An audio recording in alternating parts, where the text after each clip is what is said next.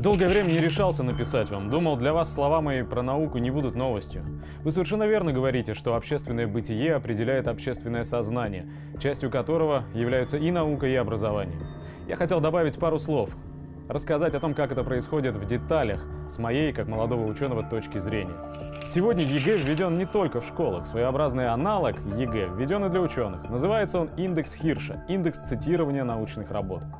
Качество работы ученого оценивается как количество публикаций в наиболее популярных, с высоким импакт-фактором, научных журналах и как количество ссылок на эти публикации. От этих показателей зависит, дадут ли тебе грант на проведение исследований, зависит финансирование института, зависит количество бюджетных мест в каждом вузе. Можно возразить, мол, во всем мире ученые так работают. Нет здесь ничего странного. Бюрократам ведь нужен какой-то критерий, чтобы одних ученых поощрять, а других подталкивать урезанием финансирования. Как говорится, по законам рынка в конкурентной борьбе должен выжить сильнейший беспокоит меня другое. Во-первых, как нетрудно догадаться, самые популярные научные журналы, тот же Science, Physical Letters, IEEE, Control Systems, выпускаются в США. Например, перед инженерами Boeing стоит актуальная научно-техническая задача, коих при проектировании самолетов всегда немало. В своем кругу быстро решить задачу не получается.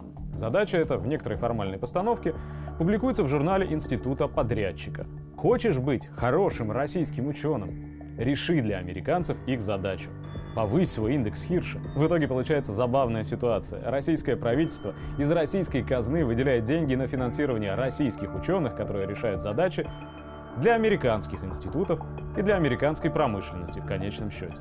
Напоминает это все индейцев, которые за цветные стеклышки отдавали когда-то свои земли. Это во-первых. Во-вторых, российская наука, не могу говорить за всю науку, но тем не менее, оторвана от производства. Мы решаем задачи, которые интересны американским журналам, и не те, которые актуальны для нашей промышленности.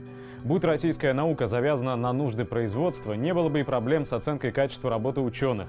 Бездари и лентяи ушли бы сами.